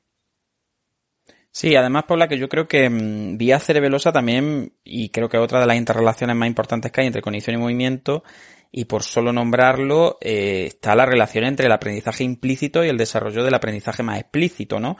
Porque sabemos que al final, lo interesante de la automatización y de esa automatización que depende tanto de centros, por ejemplo, como Cerebelo, eh, es liberar a las funciones cognitivas más en explícito para que puedan enfrentarse a la novedad, para que puedan enfrentarse a la monitorización del cambio y para que puedan flexibilizar la conducta del ser humano, que al final esa es una de nuestras grandes eh, característica es la que nos ha hecho quizás hacernos los dueños del mundo, ¿no? Entre comillas, es esa capacidad de adaptación, de flexibilización y de resolución de problemas, de identificar qué está pasando en el entorno y hacer previsiones sobre los efectos de nuestros actos, ¿no? Y cómo podemos influenciar en el entorno proyectándonos hacia adelante, ¿no? Entonces, yo creo que desde el punto de vista un poco lo que me comentaba Yolanda, y, es una teoría que está muy bien sostenida y que tiene mucha coherencia, esos mecanismos de previsión también y de anticipación cognitiva eh, tienen su base o tienen un buen correlato en el aprendizaje implícito, en el hecho, por ejemplo, de los mecanismos de feed forward cerebelosos, ¿no? De anteroalimentación, de cómo cuando nosotros aprendemos un movimiento, una de las cosas que aprendemos de forma implícita, de forma, vuelvo a repetir, como analógica, no consciente así en el plano verbal, sino de una forma mucho más fresca, mucho más eh, en la práctica, es cuáles son las consecuencias de nuestros movimientos y de que si yo giro hacia un lado, pues la bicicleta gira para ese lado y va a correr para allá, que si aprieto más fuerte con las piernas, pues esto va a correr más, que si aumento la velocidad en los desplazamientos articulares, pues voy a ir más rápido, es decir, que si me tiro y doy un salto, pues que cuando caiga voy a tener que soportar la inercia. Entonces, esa capacidad de anticipación analógica que se da con el, aprendizaje más implícito, no tan verbal, sino mucho más procesual, mucho más de, la práctica, de cosas que no se pueden describir con, con, el lenguaje, sirven de base para que luego yo esa anticipación también la pueda utilizar en el desarrollo de capacidades cognitivas mucho más complejas, como son las frontales, pues esa capacidad de anticipación de la que hablábamos antes, incluso las capacidades de abstracción, de secuenciación. Y por supuesto también eh, yo creo que, que no podemos perder de vista eso, que una gestión del movimiento que no esté automatizada es una gestión del movimiento que se tendrá que hacer consciente y al hacerse consciente esa gestión del movimiento le quita potencia a las funciones cognitivas para estar pendientes o para estar dedicadas a lo realmente importante que es la gestión de la complejidad, el cambio y la adaptabilidad. Entonces yo creo que la relación entre cognición y movimiento también hay que entenderla en el sentido de qué pasa cuando una persona que ha tenido un ictus ahora camina de una forma totalmente distinta a la que caminaba antes, es un adulto y al final estamos ya en una fase de secuela y eh, ya no estamos tanto en restitutivo, sino que estamos más en un tratamiento compensador. Y ahora esa persona tiene que aprender a andar de una forma distinta, porque antes no tenía un ictus, ahora tiene unas condiciones distintas. Bien, pues en ese aprendizaje de tener que llevarse la atención hacia esas componentes que antes estaban automatizadas y que ahora no están automatizadas, también está sobrecargando unas funciones cognitivas que ahora no van a poder estar dedicadas a otra cosa. Entonces, también es muy importante que entendamos que estar peor físicamente o perder capacidades que teníamos automatizadas en lo físico también sobrecarga nuestra cognición y también hace que seamos menos eficaces utilizando, esa cognición para lo que realmente es interesante, que no es controlar dónde tengo el pie o si estoy caminando o no estoy caminando. Lo ideal es que yo vaya andando sin pensar y entonces me dedique a pensar en cosas bueno, más o menos útiles, pero en cosas que no sean andar, ¿no? Eh, y yo creo que esa relación entre el cerebelo, la automatización y la cognición también es muy remarcable y yo, por ejemplo, pues también donde principalmente la aprendí fue con, con Cociol y, yo creo que, eso también es muy interesante, no sé qué os parece a los demás.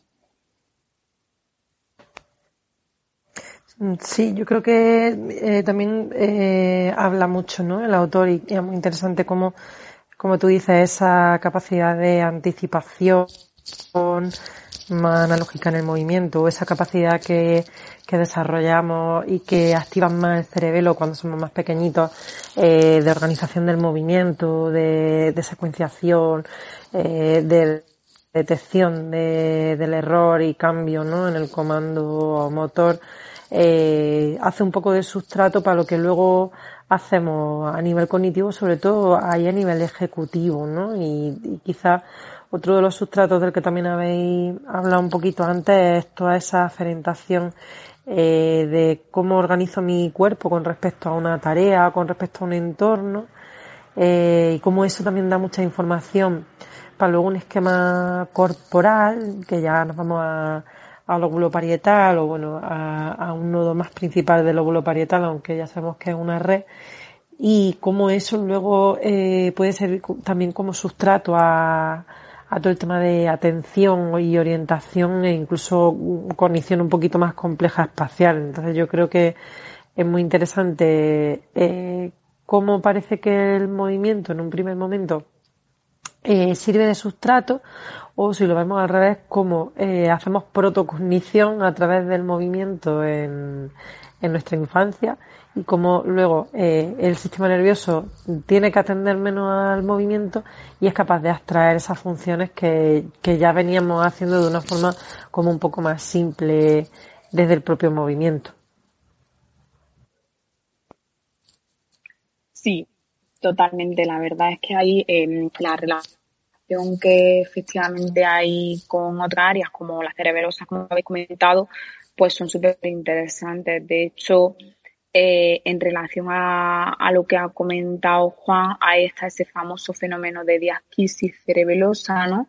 Por el cual sabemos que hay unas conexiones súper importantes entre áreas cerebelosas y áreas prefrontales, eh, a través de las cuales eh, la información, digamos, que va procesando el cerebelo y que va almacenando, también se va comunicando por el, con el prefrontal, de manera que efectivamente eh, podemos razonar como eh, un, un, niño o una persona que empieza a anticipar y secuenciar y organizar movimientos gracias a su cerebelo, lo que está haciendo es que a través de esos mecanismos de movimiento está, se están asentando eh, funciones de organización, de eh, anticipación, de secuenciación que luego se van a ir o que ya diríamos se estarían yendo a, al prefrontal como funciones cognitivas más puramente frías, pero que al final son lo mismo. Lo que pasa que gracias a que existe hay un cerebro que lo está haciendo a nivel de movimiento, se asientan las bases o podemos dar pie a trabajar este tipo de recursos de movimiento para fomentar esas cuestiones más eh, a nivel cognitivo. Y luego efectivamente pues lo vemos también en clínica como puede pasar al revés, ¿no? Personas que tienen eh, lesiones cerebelosas pues cursan con sintomatología totalmente prefrontal por esa relación tan importante que hay entre, entre, esa, entre esas dos áreas. Estupendo, pues no sé si Cedric tendrá alguna pregunta de cara al examen del sábado. Cedric, te, te permito, decir, casi que puedes aprovechar, ya que has aguantado aquí todo el rato. si tienes que preguntarle a Paula algo, alguna dudilla o algo, pues puedes aprovechar y hacer la tutoría aquí directamente. O bueno, ya si queremos de aportar alguna cosilla, o Yolanda, ya llevamos una hora y media y ya mismo estamos terminando. A mí se me pasa el tiempo volando hablando de estas cosas, así que venga, os dejo, si alguien incluso de abajo quiere subir y quiere hacerle alguna pregunta a Paula sobre, sobre cognición. Y si no, pues sigo yo ahí dándole que pensar. A ver. Venga, la, verdad. Lánzate. respecto al examen, no voy a decir nada porque el, tema, el tema en sí que escribió eh, Paula está súper, súper claro. Y sí que quería remarcar, no sé, me ha parecido súper interesante el experimento que has comentado de los taxistas de, de Londres. Eh, no sé, me ha, me ha gustado mucho en realidad toda la charla en sí, e incluso las preguntas que tenía preparadas para hacerte las has ido resolviendo sobre la marcha porque es verdad que estaban todas muy relacionadas y, y es cierto que una hora y media se queda corto, ¿no? Por lo que he visto para, para comentar este tema. Pues sí, eh, Paula, yo si quieres por finalizar un poco vamos a entrar en un tema que yo creo que es muy importante y que dice mucho sobre cognición y movimiento y que además está muy de moda porque sabemos que hay muchas enfermedades en las que eh, estas capacidades se ven alteradas y bueno, y los fisios a lo mejor yo siempre critico a la, a la fisioterapia en general y a la neurofisioterapia en particular pues porque la puedo criticar y porque yo creo que bueno, que cuando uno quiere mucho a alguien eh, le tiene que hablar claro y, también tiene que criticarlo, ¿no? Para poder crecer. Yo creo que los aduladores no suelen ser gente que te quiere mucho, ¿no? La gente que te quiere mucho normalmente es la que te critica. Y por eso yo critico mucho a la neurofisioterapia, ¿no? Eh, y quería abrir un poco tema, por finalizar con algo así, también de aplicación y que, y que es tan transdisciplinar y tan, tan transversal en general, como es la tarea doble, ¿no? La, la, dual task, de la cual no hemos estado hablando mucho a lo largo de la hora. Sé que son las nueve y media de la noche. Sé que, bueno, que ya quizás he anticipado yo un poquito antes cuando hablaba de la monitoriz de, perdona, de la automatización como base para que las, eh, el resto de funciones cognitivas como que florezcan y, se desarrollen. Pero no sé eh, si nos podría hablar un poquito de, eh, primero, de la interferencia que se produce entre lo motor y lo cognitivo y cómo puedes utilizar esa interferencia en las tareas duales para trabajar cosas que a ti te interesen. No sé si nos puedes poner algún ejemplo clínico de, quizás sea un poco más ilustrativo, ¿no? Con las horas que son, de algún trabajo que hayas hecho últimamente en el cual hayas planteado una tarea dual que incluyera, eh, pues bueno, una componente más motora, si podemos decirlo así, para trabajar eh, alguna función cognitiva o algo que te interesara trabajar con un paciente. No sé si tiene algún ejemplo chulo o si directamente pues nos puede hablar un poquillo sobre esa interferencia. Y yo creo que con eso creo que sería como un, un cierre bonito, eh, práctico y, y, como muy de la vida real de la clínica eh, para esta sesión de hoy que, que está tan chula. Así que no sé, lo que a ti te apetezca. Pues la verdad es que el paradigma de, de doble tarea es un, es un paradigma muy interesante para efectivamente eh, valorar y abordar ¿no? la relación que hay entre, entre la cognición y el movimiento.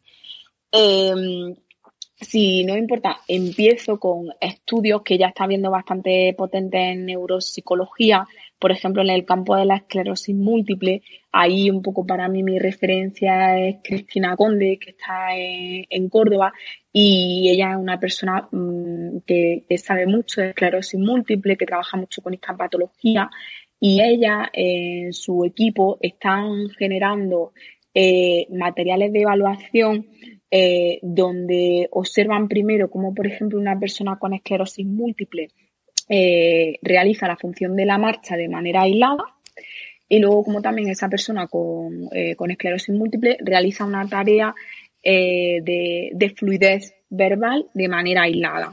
Fluidez verbal consiste en dime palabras que empiecen por tal letra o dime todos los animales que conozco.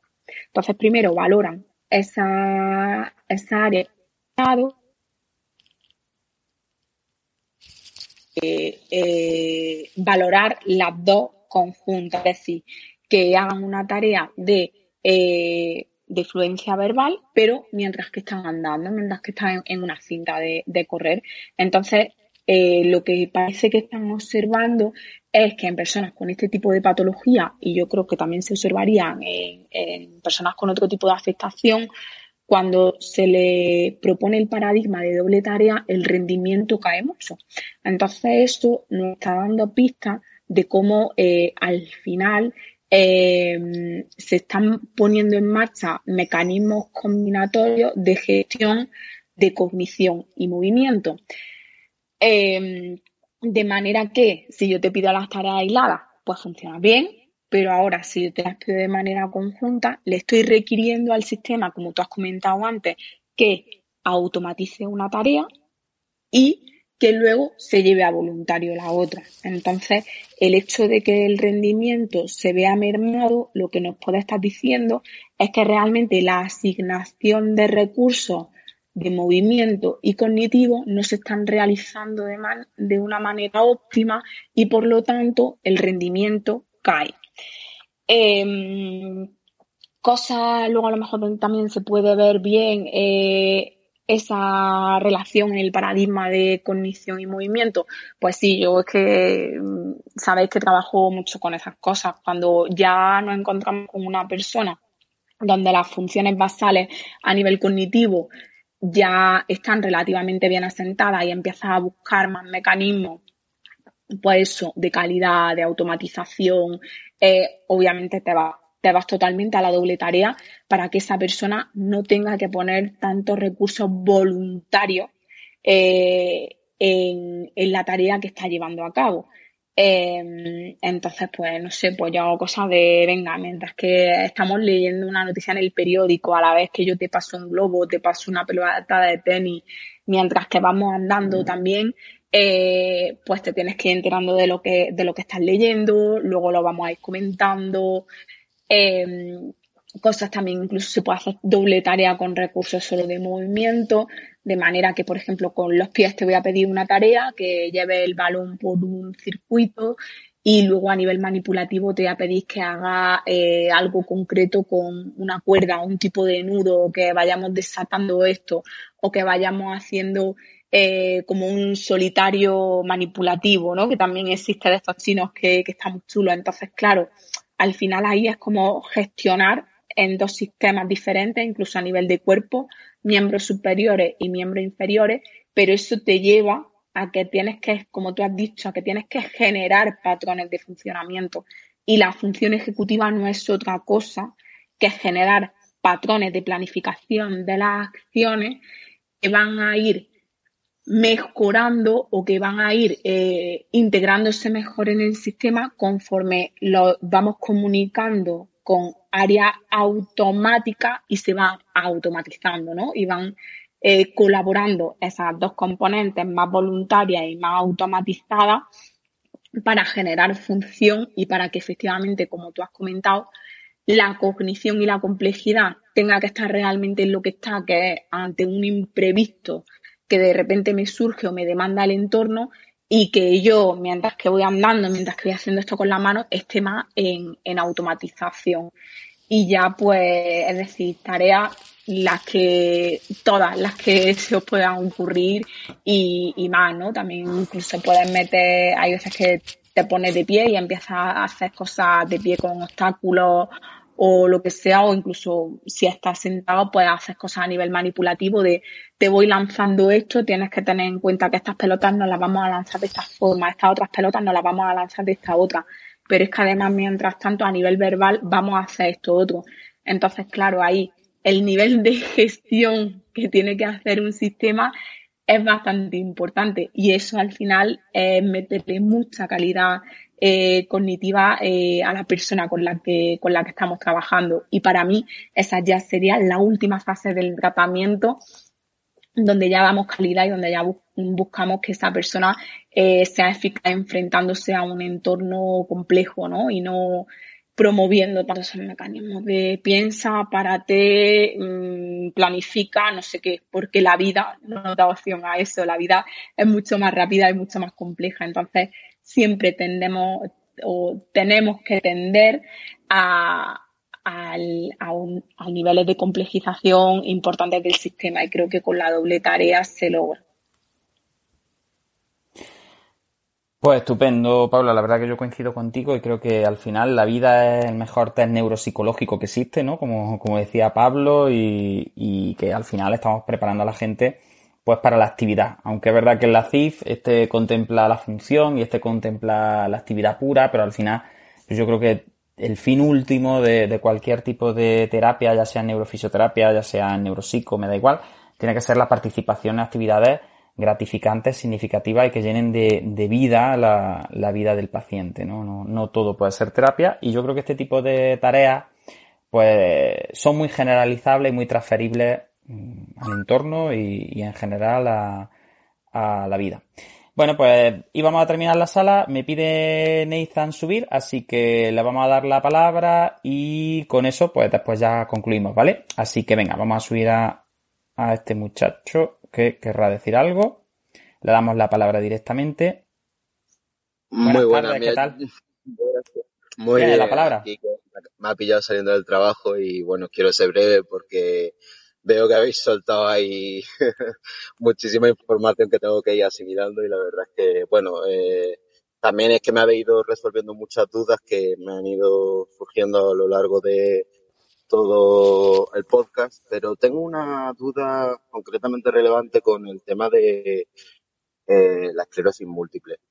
Realmente, eh, eh, y lo que es la doble tarea es algo que a lo que suelo recurrir mucho, como ya sea ahí andando, coordinando con un globo en brazo en alto, por el tema del equilibrio, o simplemente ir diciendo el alfabeto, saltándose una letra, multiplicando de 8 en 8, pero eh, en muchos de los casos eh, lo que tengo que hacer es algo completamente contrario. Es decir, yo no sé si hasta este punto, llegado a este punto, si es algo bueno o malo, que lo que intento hacer es aislar al paciente de cualquier tipo de estímulo, haciendo que se centre, por ejemplo, en un principio con unos auriculares, eh, en el sonido de un metrónomo, a un ritmo al que voy marcando yo, simplemente para que lo que sea la marcha siga un ritmo y, y como automatizándolo. Pero claro, yo no sé si ese nivel de aislamiento es algo en este caso beneficioso o no. Pues dependerá un poquito de lo que estés tratando de hacer. Desde luego, si lo que intentas es que luego el resultado sea generalizable, no, porque no es generalizable. Es decir, eh, la marcha en entornos naturales no sigue unos ritmos constantes y aparte de eso, eh, bueno, pues a salvo que tenga algún problema de relación con el medio, el ruido y, el, claro, y las distracciones están, están en el día a día. Ahora, si estás en un periodo inicial en el que estás trabajando en restitutivo y en el que tienes muy claro que quieres dar calidad, ritmo eh, a la marcha o una velocidad determinada, pues aislar de las, del resto de componentes, en principio yo siempre se lo digo a los alumnos, no hay nada que sea bueno o malo, depende del momento evolutivo y depende del objetivo principal que te estés marcando. Entonces, pues bueno, no sé, claro, en este Paula... caso... Dinos, dinos, sí.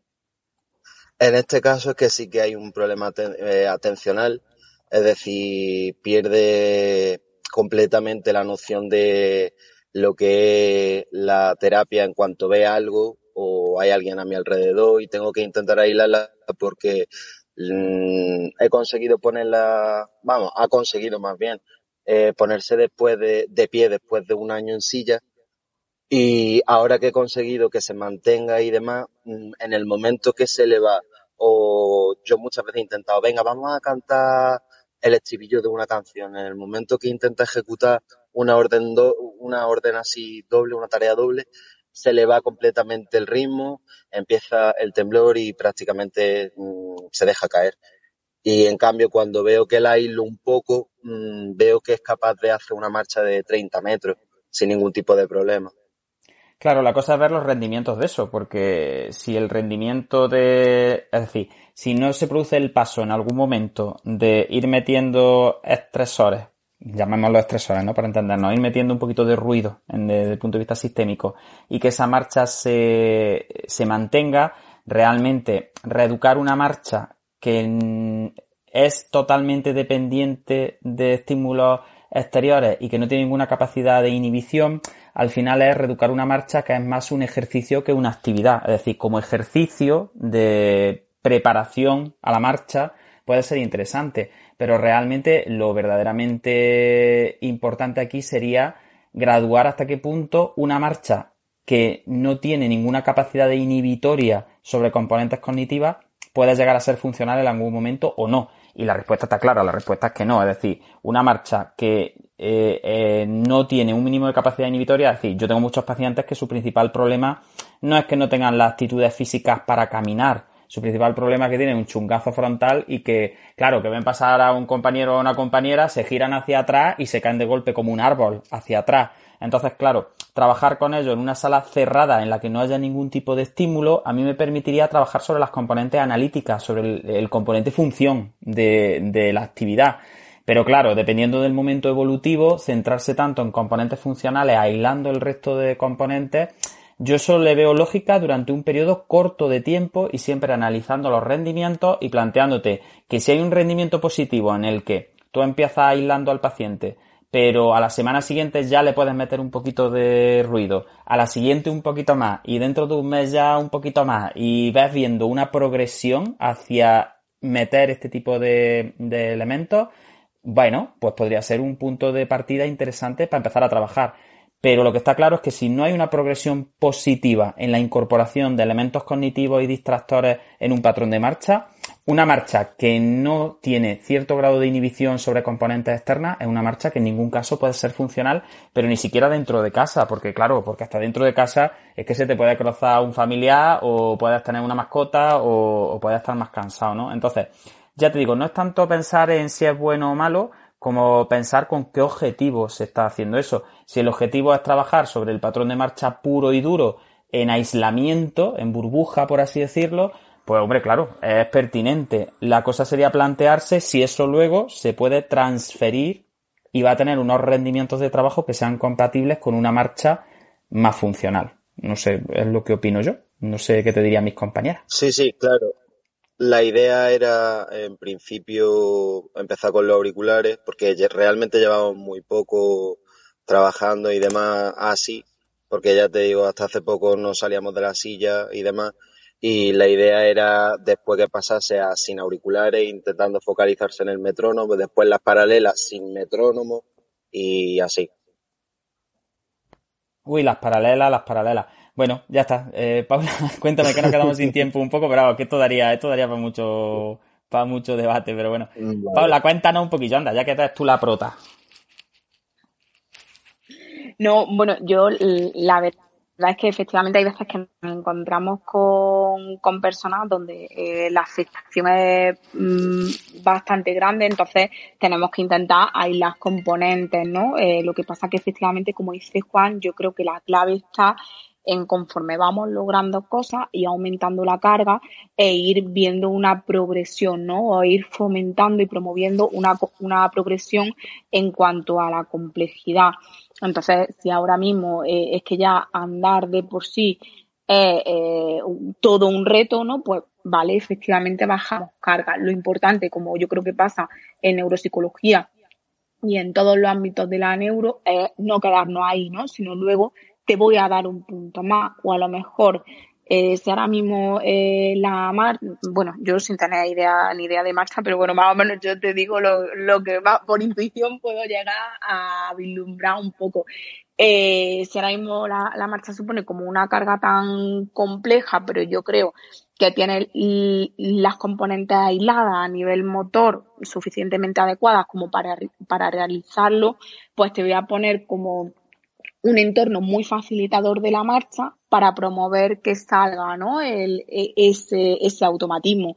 Y poco a poco, conforme yo vaya viendo tu grado de gestión, pues voy viendo si efectivamente te meto distractores, te lo voy metiendo poquito a poco, te lo voy organizando yo, pero con el fin último, si es posible, de que al final el distractor y la complejidad sea lo más aleatorio que se pueda, porque eso es con lo que la persona se va a encontrar en el mundo, ¿no? Y en la vida real. Pero efectivamente hay veces donde tú dices, venga, yo tengo esta idea de te meto distractor, te complejizo, pero la persona a lo mejor ahí mismo no está preparada para eso.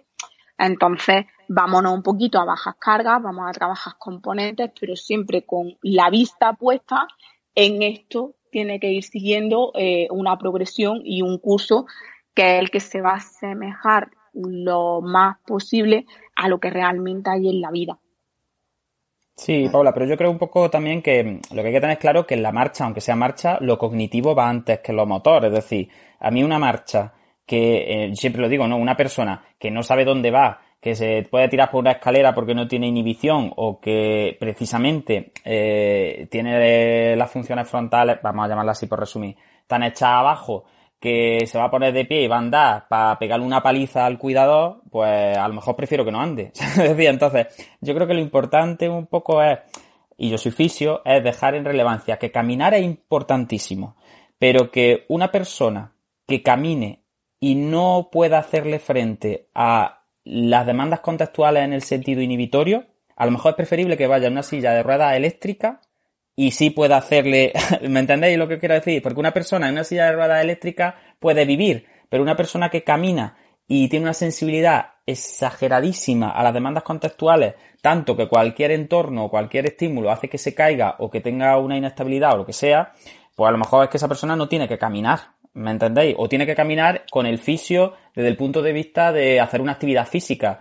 Pero lo importante es tener en cuenta que una cosa es la marcha como locomoción, es decir, una marcha instrumentalizada para la vida y otra cosa es la marcha como si yo voy a nadar a la piscina. ¿Me entendéis lo que quiero decir? Como ejercicio. Entonces, yo creo que lo que plantea el compañero, un poco lo que dice Paula, en fases iniciales, es importante que si la criatura pues no tiene capacidad de inhibitoria o no tiene capacidad de dividir la atención, pues se recorten las cargas a lo mejor cognitivas, se recorten las cargas sobre la gestión de entorno, pero teniendo en cuenta que si eso no mejora rápidamente, eh, el patrón de marcha no va a ser nunca funcional. Entonces, a lo mejor hay que recortar en locomoción y a lo mejor hay que empezar a trabajar esos estresores y ese ruido en VIP simplemente o en VIP con lanzamiento sin que el paciente se mueva tanto o de rodillas para que si se eh, pierde la atención se caiga de morro y no se mate y aprenda que si pierde la atención y está de rodillas pues se cae de boca, ¿me entendéis?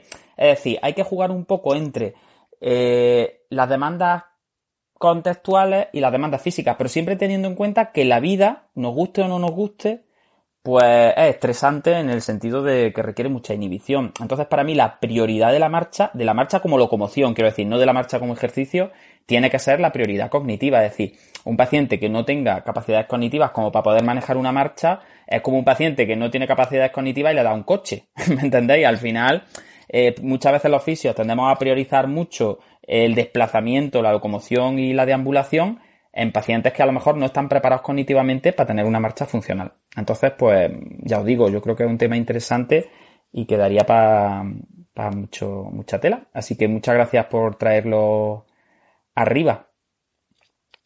Mm, va, muchísimas gracias. No te habremos solucionado mucho, pero por lo menos hemos opinado. No, sí, eh, veo otro, veo otro punto de vista también interesante.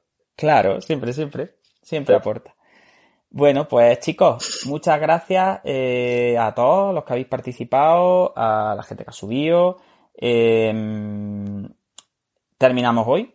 Que ya llevamos casi las dos horitas, y simplemente pues emplazaros al miércoles que viene, que la petición es que vamos a hablar de neuromitos en, en neurociencia, yo no sé cómo va a salir, o si haremos otra cosa, eh, pero bueno, la verdad es que el programa se ha quedado cortillo, yo le doy las gracias a Paula, y ya está, pues agradecidísimo Paula de que haya estado aquí dos horas con nosotros enseñándonos tanto, planteándonos tantas cosas interesantes y que te llamaremos otra vez pronto para que vengas.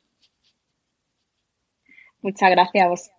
La verdad es que se pasa el tiempo volando y entre todos yo creo que aportamos. Así que gracias y, a seguir, a seguir calentándonos ahí la cabeza y, y pensando pues sí, a seguir calentándonos la cabeza y sobre todo a pasarlo bien, a compartir y a tener en cuenta que en el mundo de la neuro un poco, que yo creo que es la conclusión, no hay recetas cerradas, ni hay cosas buenas o malas y que, bueno, yo se lo digo mucho siempre a los alumnos, que cada vez que uno hace algo, pues como que acierta por un sitio, pero luego paga el precio por otro, ¿no? Entonces yo creo que ahí en ese equilibrio está la maestría también de, del terapeuta, de, de, saber que no existen recetas y que al final pues hay que probar. Lo que yo creo que sí es interesante es analizar siempre los rendimientos, que es un poco lo que comentaba antes, y tener muy claro que cuando uno toma una decisión, pues tiene que ver eh, cómo se están produciendo los rendimientos y los aprendizajes a largo plazo. Es decir, si está habiendo cambios en la componente que tú estás priorizando, y a partir de ahí, pues imaginación, creatividad, si es ponerle unos cascos, ponerle unos cascos. Si es acolcharle las paredes para que se pegue calamonazo y no se mate, pues acolcharle las paredes. Y si es, yo qué sé, mmm, tenerlo en una habitación solo, pues una habitación solo. Y si es meterlo en una piscina de bolas y ponerte a pegarle pelotazos, pues también. Es decir, yo creo que hay que ser creativo y mientras se analizan los rendimientos y haya una buena hipótesis clínica bien fundamentada, pues yo creo que, que eh, ya está, que hay que probar y, y no tener tanto miedo, ¿no? Sino ya está, estar abierto a, a seguir aprendiendo.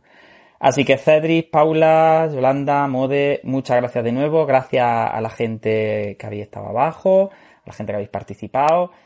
Y ya está, nos vemos la semana que viene. Que el movimiento os acompañe, como siempre digo, que lo paséis bien y que ya está. Que encantado de echar otro miércoles con vosotros. Hasta luego, bonicos. Anda, despediros, que ya suena la musiquilla del podcast y eso siempre queda muy bien. hasta luego, Yolanda. Hasta luego. Buenas noches. Hasta luego. Hasta luego, chicos. Gracias, hasta luego. Gracias, hasta luego.